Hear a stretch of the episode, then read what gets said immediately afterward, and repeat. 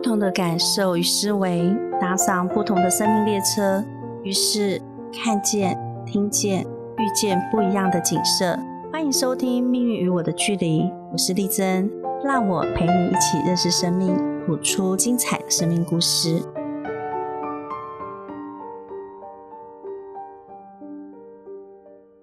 大家好，欢迎来到《命运与我的距离》，我是情绪管理师丽珍。我们今天呢邀请到的来宾呢，是一位很有质感的美学顾问米歇尔。我跟他是在培训课程认识的。那时候我看到他的时候，我觉得哇，他给我感觉很有品味，质感很好。后来我知道他大我一岁，我就问他：你怎么可以把自己穿成这样？其实我很羡慕他，因为我很想穿成那样。然后非常感谢他，因为他的带领让我透过色彩看见更美的自己。谢谢米歇尔在百忙之中抽空来，米歇尔跟我们听众朋友打声招呼吧。大家好，我是米歇尔，我没有百忙之中啦，其实我其实我现在还蛮闲的，很开心丽珍给我这个机会啊，谢谢你，因为我觉得我很少看到就是已经这个年纪的人这么会过生活。所以我想借由你，让更多女人知道，说不管我们活到几岁，都可以让自己活得美美的，然后充满自信，然后呢，每天都可以笑得很开心，就像你笑得很灿烂。谢谢，是一定要的啊！因为我觉得我们的今天永远都比明天更年轻，所以我们就是每天把握，然后我们就可以越来越开心，这样。一定要把握啦，因为像有时候拍照的时候，有些人就会觉得说：“哎呀，我太老了啊，不好照啊什么的。”我就会觉得说：“不会哦，今天的你永远比明天更年轻哦，所以要赶快照哦。”我喜欢听这句话，对，因为以前没有人带领我们，所以你知道有一次我去剪头发，嗯，那那个发型设计师问我说：“你要剪怎样？”我说：“五十岁的头发是怎样？”他说：“你为什么要问这个问题？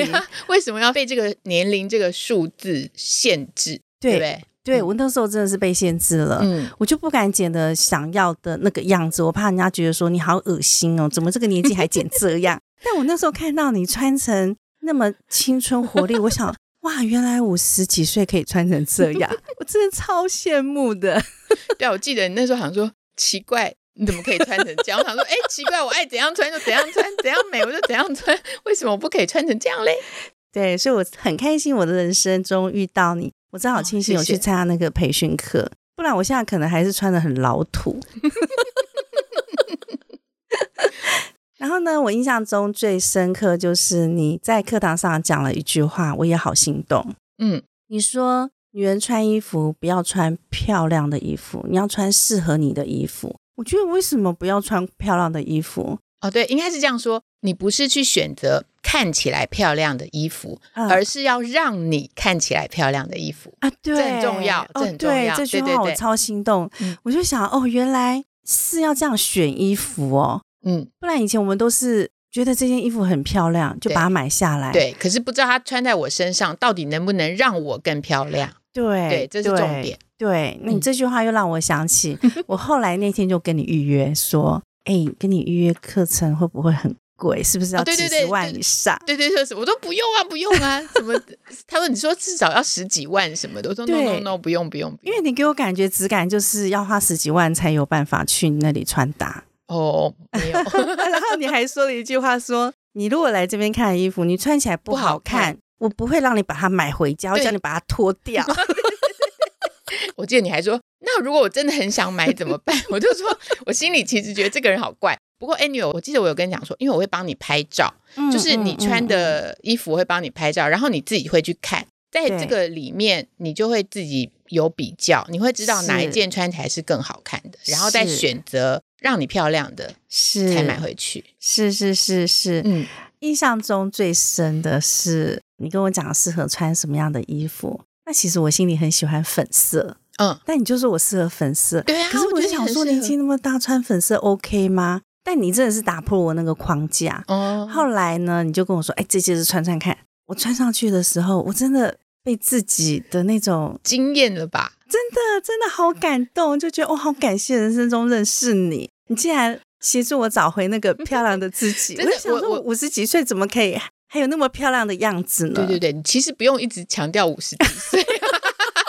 反正就是，其实我的印象中很深刻，就是当你穿那个粉红色，就很嫩很嫩的那个，你嗯嗯，我还就是回忆到当时，哎，有点起鸡皮疙瘩，是就是把你的那个美还有那个柔都衬托出来，就是很嫩。我还记得我帮你拍了一张手上一只鸟的那个照片，啊，对，有没有粉粉色的，超美的？我觉得真的就是，其实我以前在做形象顾问，我就是我就有跟他讲说，我最开心的就是看到我的客户在镜子面前被自己惊艳的样子，我觉得哇。真的有时候我比看到自己漂亮我还要高兴，就还真的是很开心，就是真的是很 exciting，真的是真的真的是开心。好，谢谢你哦。然后你还有跟我说，就是因为我以前会觉得说我只要够专业就好了，所以我们要穿那个很专业的衣服，看起来就是黑色嘛，我们感觉黑色就是专业嘛。但你说你是做情绪管理师，你不能穿黑色，那已经很沉，所以你要穿成比较亲和力的样子。对对，一方面我是觉得真的，你穿黑色就整个人很荡、很沉。对对，那你说专业吗？也许，可是因为我觉得你自己本身的 personality 是很有亲和力的，嗯而且我觉得嗯情绪管理也需要很有亲和力，因为人家要跟你倾吐，他可能不敢跟人家讲的事情嘛。是是，对，所以 anyway，我就觉得你就是粉红色，然后就叫你，我觉得黑色真的不适合你。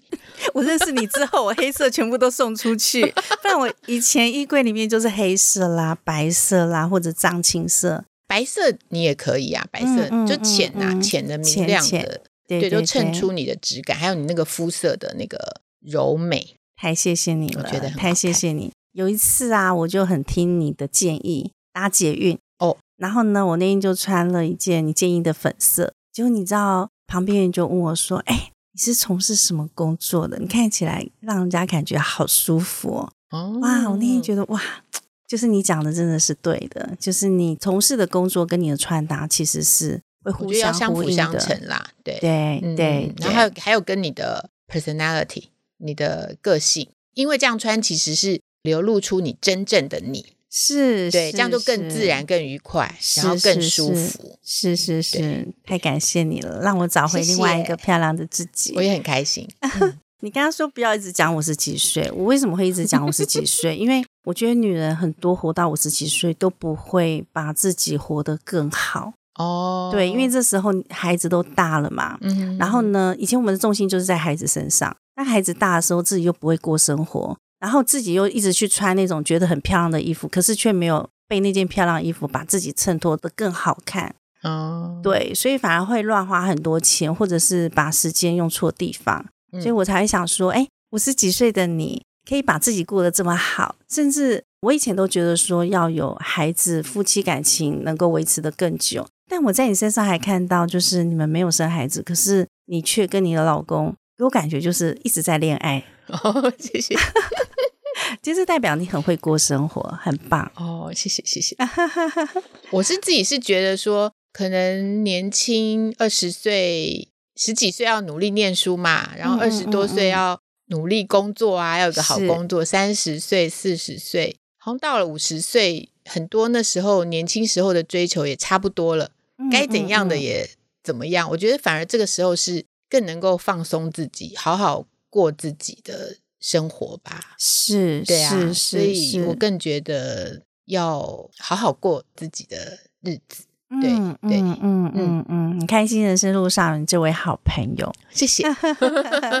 那我想问问你啊，就是说当初你在资诚会计事务所工作，这份工作其实很多人是呃梦寐以求的，是资诚呢。嗯嗯嗯嗯，那是事，四对啊，嗯那是什么原因让你决定转换跑道呢？我从那边离开已经应该有二快要二十年了吧，我有点有点嗯嗯嗯忘记。不过 anyway，就是我就像我刚刚说的嘛，因为以前年轻的时候就是要努力念书，然后要找一个好工作，嗯嗯然后我也是家里有这种期待，所以就大学毕业以后去美国留学，嗯然后考了会计师，美国嗯会计师，然后就想说进大事务所工作。嗯哼。但是在大事务所工作的确是很有挑战性，嗯，可是我我后来会觉得说工作太忙碌，就是忙碌嗯到都没有时间过自己想要过的生活，嗯所以后来我就想说，我希望我自己能够财务独立，嗯嗯然后嗯。在我在年轻的时候的一个目标，因为我觉得财务独立了以后，我就可以做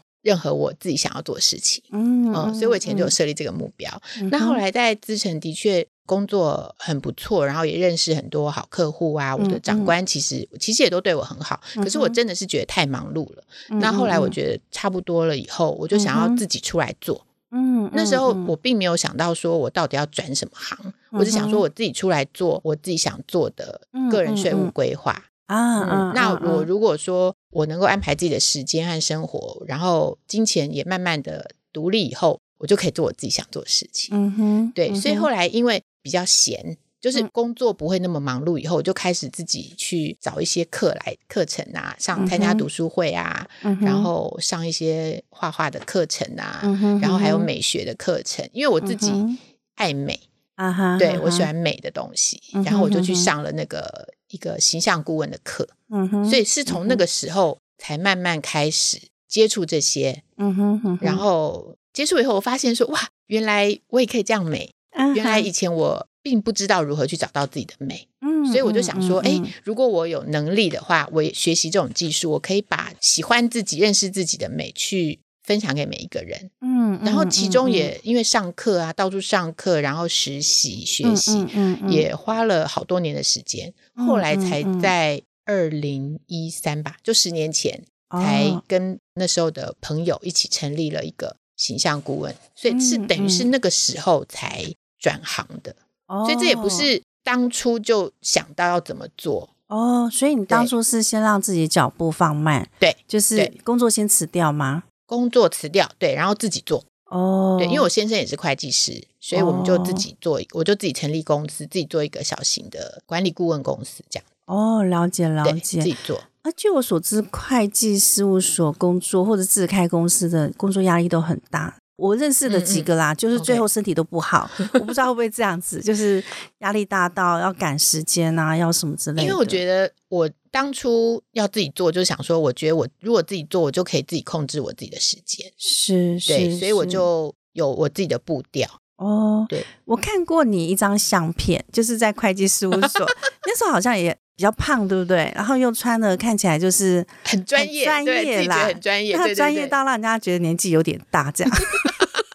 对，这个是我以前有时候在，因为我们会做演讲嘛，对，就是会拿出来的 before after，就是好像是十几年还二十年前的照片，是，然后比我那个时候还要老气，嗯嗯，对，嗯对，我觉得那个时候现在在看，就是那个时候就是好像就是你要活得很专业，总之 anyway 就是要给大家 好像要给他专业感觉，所以就要穿深色的啊什么的，就是不知道也现在也不知道为什么会那样，然后就会比较拘谨，那个时候啦。真的，我很谢谢你走出来 哎，因为因为那个那个时候的样子，就是我以前也是这样想嘛。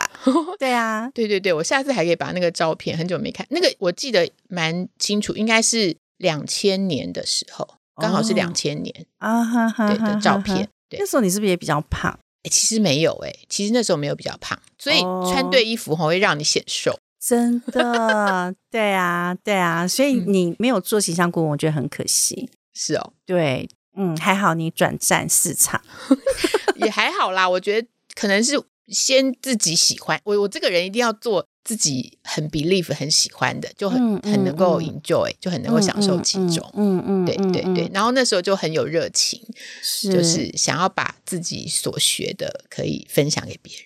对对，很棒很棒。因为我们很多女生真的都不知道该怎么穿，所以在买衣服的时候，只要店员说好看，我们就买。可能自己有一点点想买，然后店员又说好看好看，这时候就好好买回去。然后买回去又发现，嗯，其实穿起来没有那么好看，就把它放在旁边。对啊，我就觉得这个其实爱美，我觉得真的是每个人的天性，是。而且我觉得爱美也是需要的，因为美会让这个世界真的就是开心嘛。真的。可是问题是，像我就觉得 sales 也是很奇怪，很多人都跟我讲说，你只要出去买衣服。几乎你穿上每一件，然后他都会跟你说好好看，好看，好看。可是我觉得还是得持平一点，有些真的是好看，有些真的是也许是不那么好看。但是我觉得我在回想起我刚开始的时候，因为我们从小没有这种训练，我们没有像那么美的美学的敏锐度。我记得我因为我很喜欢旅行嘛，我就记得。很久以前我去法国的时候，那个罗浮宫吧还是什么，我就看到一个老师，他带着大概三四岁的小朋友，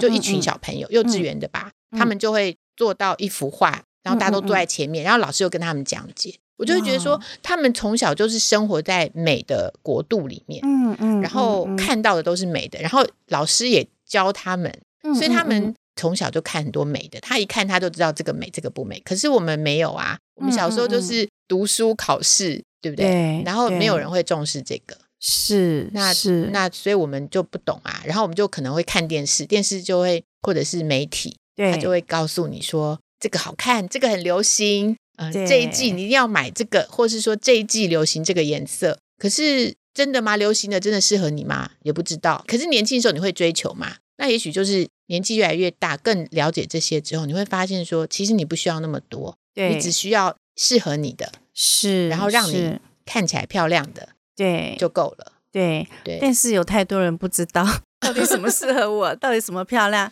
甚至我回想以前，我曾经穿一件衣服，我觉得很好看，但旁边的人说：“哎，穿这个衣服不好看。”那我就想说：“哈，不好看，那就又要把它脱掉。”但最后才发现，说其实是自己没有自信。我喜欢，我就穿上嘛，我干嘛在乎你觉得好不好看呢？所以多数人都活在别人的嘴里，是也是。那一个是，但是我觉得自信这个也要跟。美学的专业也要有点配合啦，我觉得自信是很重要。可是那个你的美学素养要有一些，有些人对很自信，然后穿的很可怕，也是有。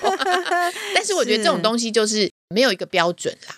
对，就像你讲的那个美学素养啦，美学素养，台湾真的是蛮缺的。嗯，对。不过我觉得近几年来也慢慢的越来越丰富了吧。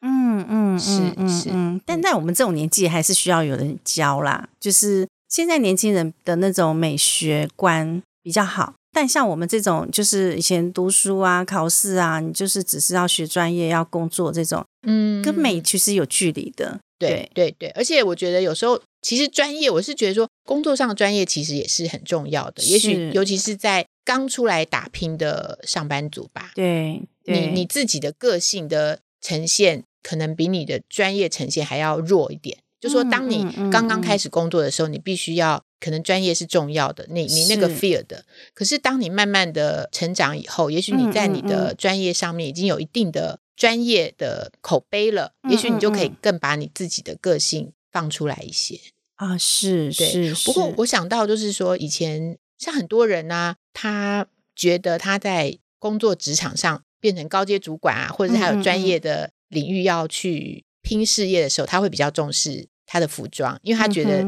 他这一身战袍是要用来赚钱的，所以他会比较愿意投资。嗯嗯。可是往往是你说五十几岁，有时候他在工作上已经慢慢退休了嘛，然后他也慢慢的 easy 一点，就是轻松一点，他反而会觉得我那穿那些衣服要给谁看？我现在也没有什么很多场合。嗯。可是我我就在以前，我就会更觉得说，其实穿衣服，其实你不是穿给别人看，其实你是穿给自己。你你自己有自信，你自己的生活，嗯嗯嗯，对我觉得这倒反而是蛮重要的。那年纪越来越大，反而你更能够活出自己，你不用是再 care 别人的眼光这么多，或者说你的工作、你的长官，嗯嗯嗯，对，所以我是觉得反而可以更悠游自在的穿自己想要，嗯，展现更真实真实的自己。对我觉得那样是更 free、更放松的。嗯嗯嗯。那我想问问你啊，就说你转型成为嗯形象顾问之后，你觉得你生活上有什么转变呢？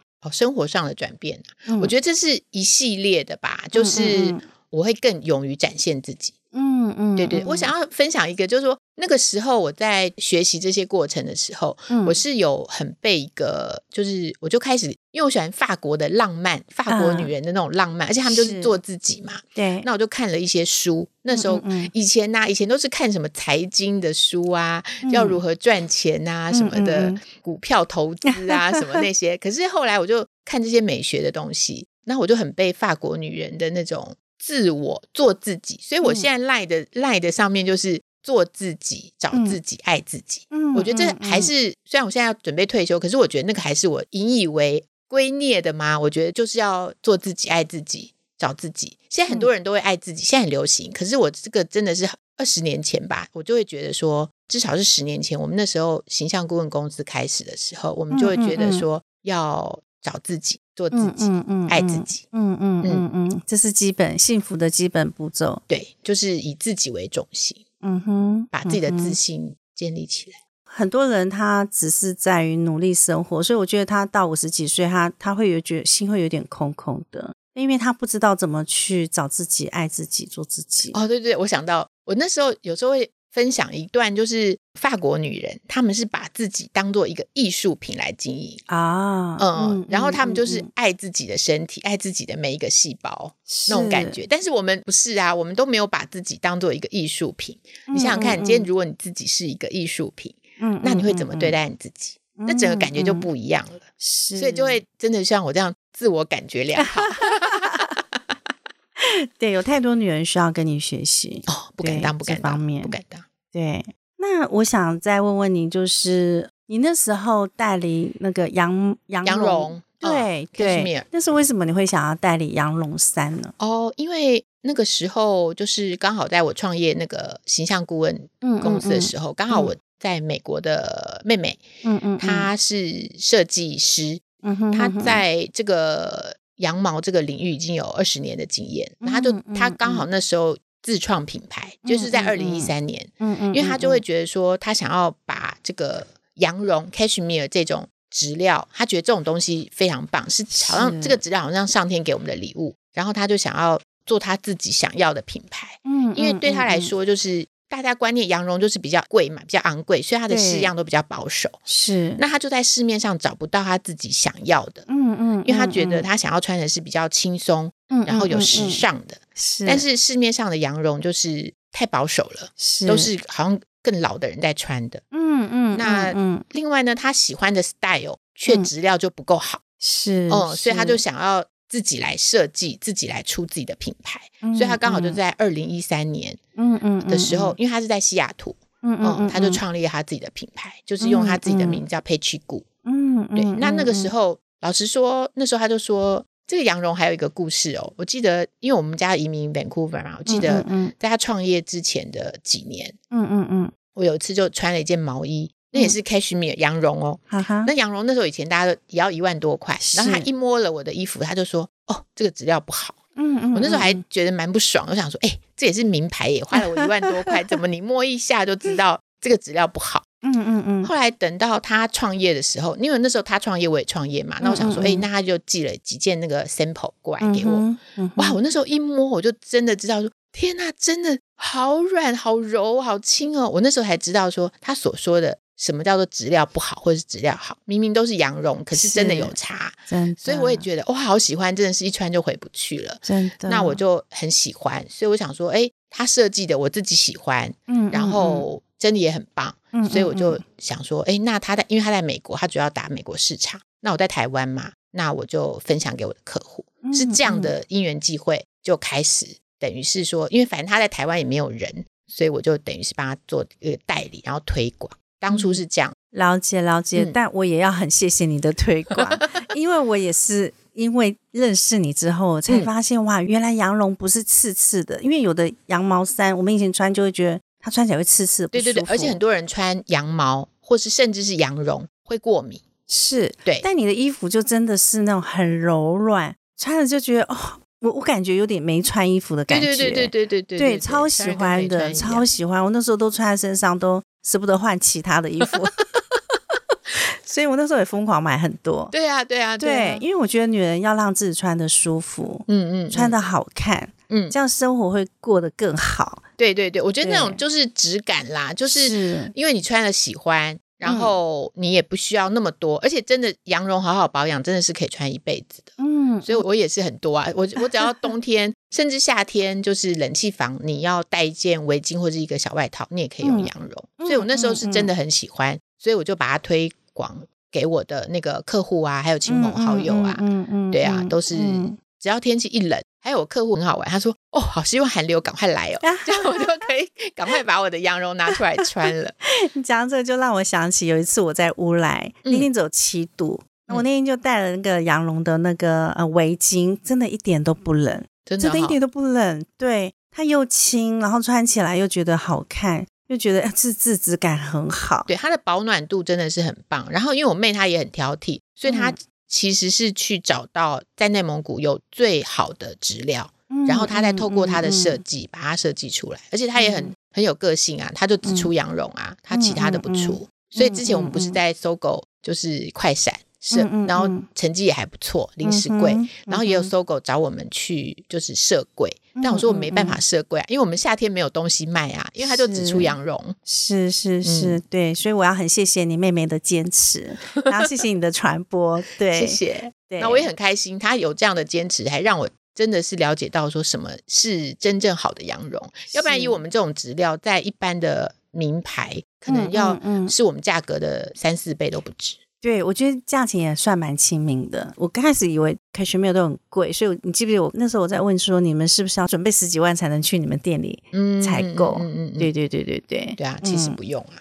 对，那米炫，你刚好说你准备退休，但我觉得你这么优秀，你应该可以退而不休啊。你退休，我觉得太可惜了。因为我觉得人生一个阶段一个阶段嘛。那我那时候很想要推广羊绒，后来我就觉得那时候想要做批发。嗯嗯嗯嗯，把它推广，嗯，就像那时候认识你就是上课，可是过了几年以后，我想说，哎，慢慢的，我妹妹就是这个公司的老板，她觉得她做这样的规模就可以了，嗯哼，那我觉得，哎，这样也很好，嗯，所以我也觉得，哎，好像到一个阶段了，那，嗯，我的亲朋好友也都买很多羊绒了，我刚说嘛，一辈子都都可以穿呐，是，那我就想说，哎，那也差不多是时候了，所以我就是把它转给我的柜姐，她会，她会，她会继续做。那我就等准备来退休了，这样子。对，但是因为你也知道，我这个人就是很爱分享啦，所以我觉得就是可能退休的概念对我来说，就是事业心不要那么重，然后让我更 free。虽然我已经觉得我已经很 free 很自由，让我更自由。嗯嗯，这样子。嗯嗯嗯。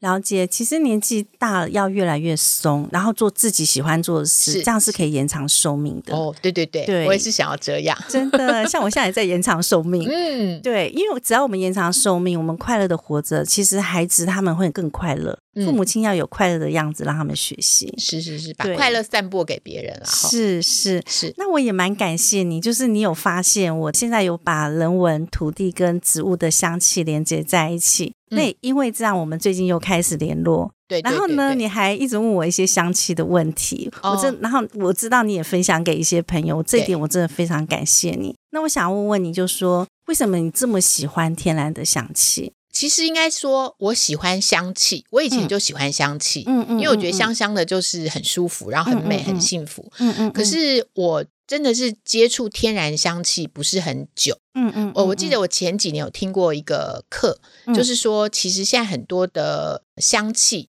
香水啦，因为我以前也爱喷香水，其实很多香水它都是加了很多化学的成分。是。然后那时候听了以后，我就吓到，我想说，他说再贵的、再好的闻的香水，因为它都必须要加化学的成分下去，所以我那时候就吓到了，我就想说啊，那我就不能再买香水了。虽然我自己也觉得我很有品味，我选的香水都是一些不是很浓郁，然后我觉得香气很好的，嗯，所以从那时候我就开始不买名牌的香水，就是不买一些香水，然后慢慢接触一点精油，但是还不是那么的了解。嗯哼，老实说，那时候我应该也是跟丽珍老师一起去参加一个课。白玫瑰、红玫瑰的啊，是是是是。后来我就也我也喜欢，可是可能因为忙，那这几年丽珍老师就开始，我就有开始看到你开始调香，嗯，然后你就开始推广天然香气，嗯嗯，然后后来也很因缘机会，刚好那个工作室也结束了，嗯，我们又在那个 ending 又碰到了，是。那可能因为我刚好又。也把我这个事业等于是做一个结束，我就也许好像刚好就有一个东西进来，我就更认真的去听，我也会开始觉得说，哇，真的天然的香气也训练我的鼻子更能够有这个敏感度，是对。然后我也想到以前的很多，其实以前讲的什么金皮毒啊，就是很多化学的东西呀，嗯嗯，我就会觉得说，哇，其实就像很多时候一样，我们不懂。我们真的不知道说哦，原来那些化学的东西对我们人体是有害的。嗯嗯，那嗯闻了这个天然的香气以后，嗯会对我们的很多什么什么海马回呀，会分泌多巴多巴胺。对对对对，多巴胺。那我就觉得说哇，这个东西很棒。是，所以我就会觉得说，哎，如果我们真的能够找到天然的香气，嗯，那把大家传播大家这种观念，是对我相信。因为其实真的像我一样，很多人都喜欢喜欢香味，嗯嗯，可是你就不知道你的那个香味，你的那个精油，嗯嗯，到底是天然的还是不是天然的？是，对。那我觉得这个蛮重要。对，嗯对，然后你又有又有说这个这一家台东的这个又是嗯我们台湾在地的嘛，那我是。觉得当然啦、如果说有在地的，嗯嗯嗯，我们可以做到的，嗯，嗯嗯，我们当然是。推广在地的，是，对不对？而且我前一是，阵子又听说那什么碳权呐、嗯嗯，那个嗯碳。足迹，我们是。就像我们吃东西呀、很多你你最好是吃当地的，吃有嗯嗯嗯席耶，对，然后你不要千里迢迢从海外运过来，因为那都是有是。碳足迹的。对。对对你就是尽量，就是我觉得慢慢啦，可能就对环保啊、嗯嗯天然的东西越来越喜欢，而且真的这种天然香气闻了真的是很舒服。是是，它可以取代很多药物，因为像很多忧郁症的药物啊，是它们里面其实有呃，据我所知啦，它就是有一个就是会激发体内多巴胺，但其实香气就可以，哦我们就不需要靠药物，因为药物又伤肝伤肾。是是是，对，包含你刚刚讲的，就是那些国外来的东西，他们必须要搭飞机来，然后也会有税务的问题，所以他的东西其实对我们来讲，反而负担是要花更大的。是对，那我很开心，就是在人生路上，尤其当我们学会爱自己之后，我觉得要开始怎么爱家庭、爱这块土地。对对对，环保爱地球，我觉得蛮重要的。对对对对，嗯，嗯所以留一块好的宝地给我们的后代，那也是给未来的自己。是，是对，而且你知道，在调香课，我后来为什么会喜欢调香，你知道吗？嗯，因为你除了闻它之外，你会发现什么香气加什么香气碰在一起，会产出各种你意想不到的香。还有嗯呢，在过程中，其实就是慢慢的品味，慢慢的品味，它动作会慢、放慢、放松，嗯，所以那个真的是很享受其中。对对我觉得女人到一个年纪的时候，要开始会感受、享受每个当下。对，然后也有对静心，让自己慢下来的过程。对对对，这个也蛮重要的。对对对，嗯，嗯所以很谢谢米歇尔，就是观察到我，然后呢，就是一起推广天然香气。，对，这这个我真的是很喜欢，嗯我也觉得蛮重要的，很开。心，很开心。我们在这边又有另外一个交集。是是是是对是，对对，嗯，那我也想问问你，就是说你这么有自信啊，那时候你怎么会觉得自己需要预约情绪调理的课程？哦我我现在我现在是更有自信，可是我当时那个时候，我一方面就是觉得说我想要，因为那时候想要冲刺事业，因为从二零一三我就等于是代理那个羊绒嘛，嗯嗯然后后来我嗯就想说，我就其实我我觉得我以前也蛮 aggressive，我就不止于说我只是做零售，我希望能够做嗯批发。嗯哼，嗯，我希望把嗯这样好的东西，我又推广，不要推广只是在台湾，然后但是大陆啊，然后那嗯个日本啊，我都觉得很适合。所以那时候我就很有，我也想要去问问你的专业，嗯。因为其实我在想，当初听到丽珍老师，我就觉得很特别，有嗯、嗯不但是会八字，还有星座，嗯所以把这个中西合璧，然后又会情绪调理，我就想说，嗯、那我先去看看这个我那个未来的这个事业如何，哦或是财运，或是什么这些，我想说，然后也请你帮我给我一些指引，嗯所以那时候就预嗯。约了课程。嗯嗯嗯，然后嗯只不过是说那时候好像讲一讲就变成说，你有发现我内心可能有一个小小的阴霾吧，嗯哼，对不对？嗯然后就发现我的一些小故事。本来那时候你会觉得我内心好像还是有一些不开心吧，嗯，然后本来以为是我一开始合作的形象顾问是跟我 partner 一起嘛，后来中间有不开心，我们就拆伙了。嗯我们做了合作两年多，我们就拆伙了。嗯那时候觉得可能是这个，嗯嗯，后来没有想嗯到你在节节追问之下，发现我的更以前的故事，就是其实可能大家也不相信我，你也不相信，就是其实我以前小时候，我觉得我自己是一个丑小鸭。嗯嗯，我我那时候嗯讲到这个时候，我会我还会流泪。我哎，我现在讲真的敢讲太多次，我现在就是可以微笑面对。嗯，因为我们家就是有五个小孩，然后四个女生，我是老大。可是我从小就会有一个声音，就是说，嗯怎么爸妈都长那么漂亮，小孩子长那么丑？嗯，所以我从小就会觉得我很丑。不过真的，我小时候真的还蛮丑的。然后后来再长大一点，我就会听到别人说啊，你妈妈好会生哦，一个比一个漂亮。嗯，那我的妹妹嗯真的都很漂亮，然后我就是老大嘛，那一个比一个漂亮，我就最丑。所以我一直到好像小学、初中的时候，我都觉得我很丑。哦，对，嗯就所以我就嗯觉得我我就是一只丑小鸭。那个时候嗯我还参加读书会，可是我我觉得丽珍老师很厉害，就是在那个短短的时间内就可以挖出这个我自己都忘记很久的一个内心的算是阴影吧，我觉得算是，嗯，对对对，所以我那个个时候就哦，我那时候想到这个，我就会觉得自己很可怜，然后眼泪就会不停的掉下来。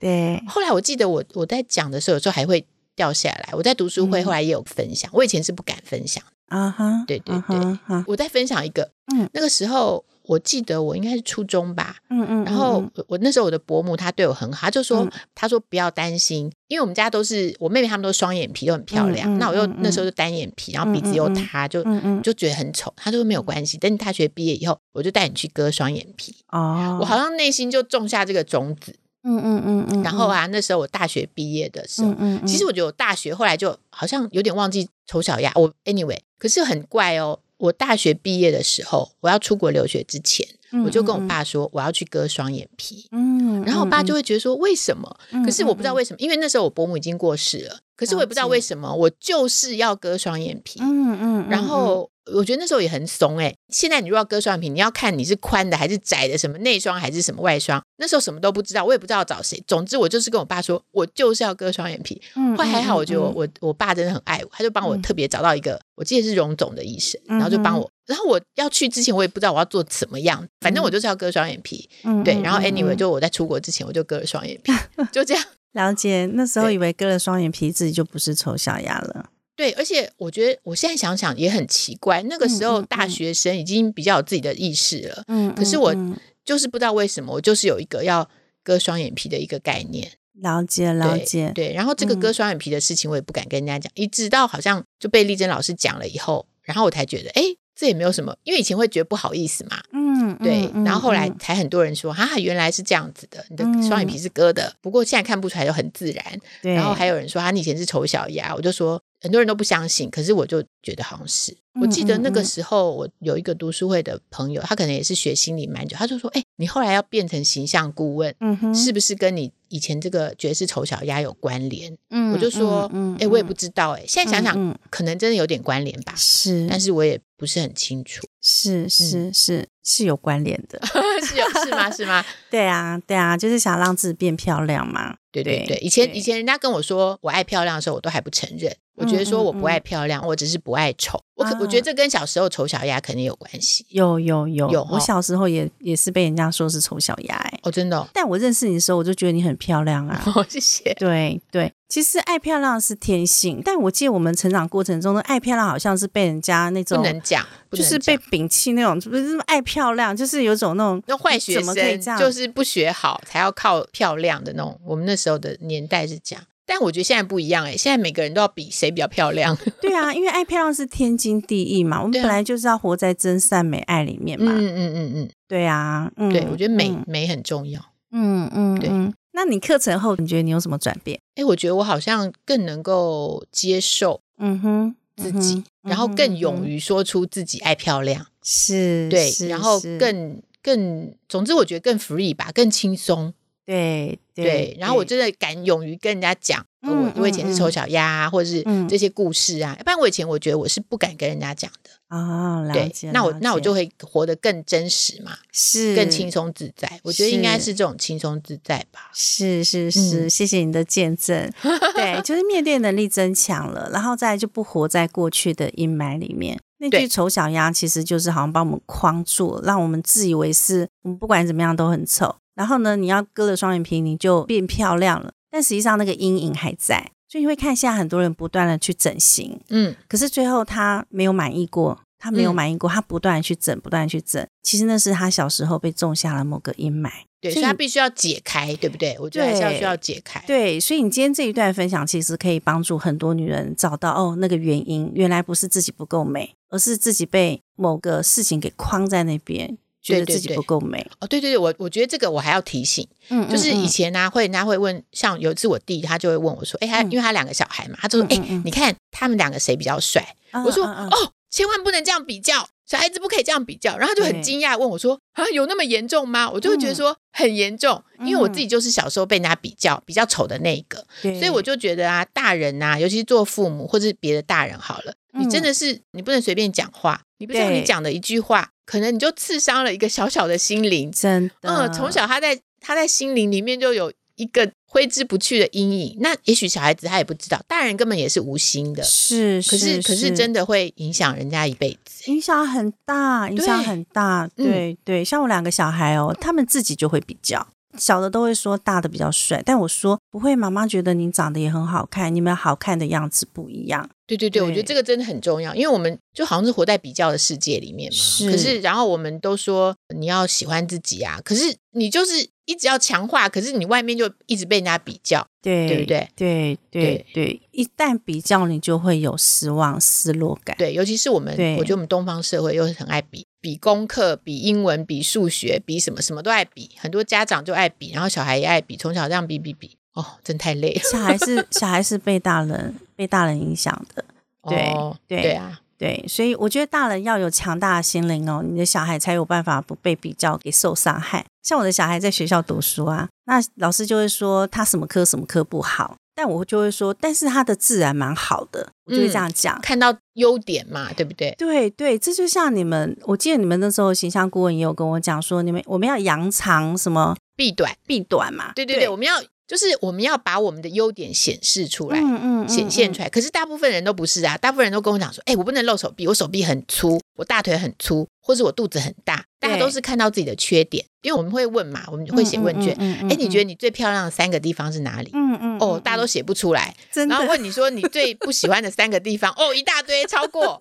哦，真的是，因为我们从小都被教育吧，我们就是会去挑错。嗯嗯嗯，对。然后我以前是 auditor 嘛，你知道，嗯。就会是会挑错，我现在有这种能力，一到一个房间，我立刻说：“哎，这里不好。” 我很快的就会去 pick up 那个不好的地方。可是真的要学习去看到美好的一面，那是一个惯性，那是一个惯性，就是我们习惯看到不好，然后会去放大它。是，可是这样的话，自心心情反而不好。对啊，对对。所以在中国乐和省有一位善人，他叫做王凤仪，他就说：如果我们生病是看到太多别人的缺点。我们要去看别人的优点，你你要去发掘别人的优点，你就会发现你像聚宝盆一样，你就会把别人好的东西都吸过来。是，这是我要努力学习的，去看优点。